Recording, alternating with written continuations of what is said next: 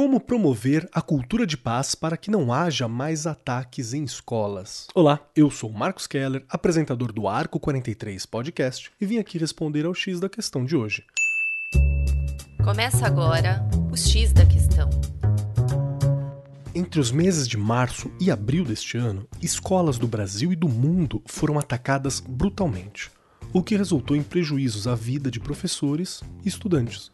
A iminência de ataques futuros deixou as instituições de ensino em alerta, protegidas pela ronda de seguranças e policiais.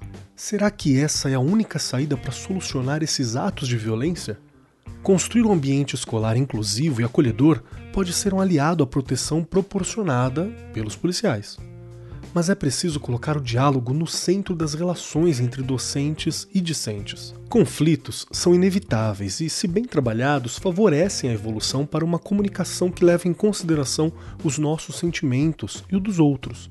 É importante que os envolvidos, nas mais diversas situações, desde criar um apelido do qual não se gosta ou fazer uma brincadeira de mau gosto, até as que envolvam pais irresponsáveis, sejam convidados para uma conversa, na qual o agressor e vítima falem sobre os sentimentos causados pelo que foi dito e escutado, e assim um se coloque no lugar do outro. Essa é uma cultura de paz um movimento que vai contra a violência, agindo por meio da educação de atitudes carregadas de valores morais e éticos, desenvolvendo habilidades socioemocionais como a empatia, o autoconhecimento, a paciência e a responsabilidade.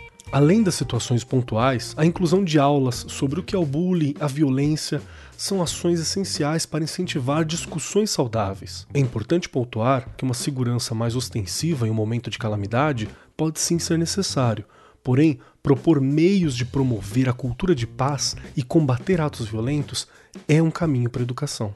Esse foi o X da Questão, as pílulas quinzenais do Arco 43 Podcast. O X da Questão, por Arco 43, o podcast da editora do Brasil.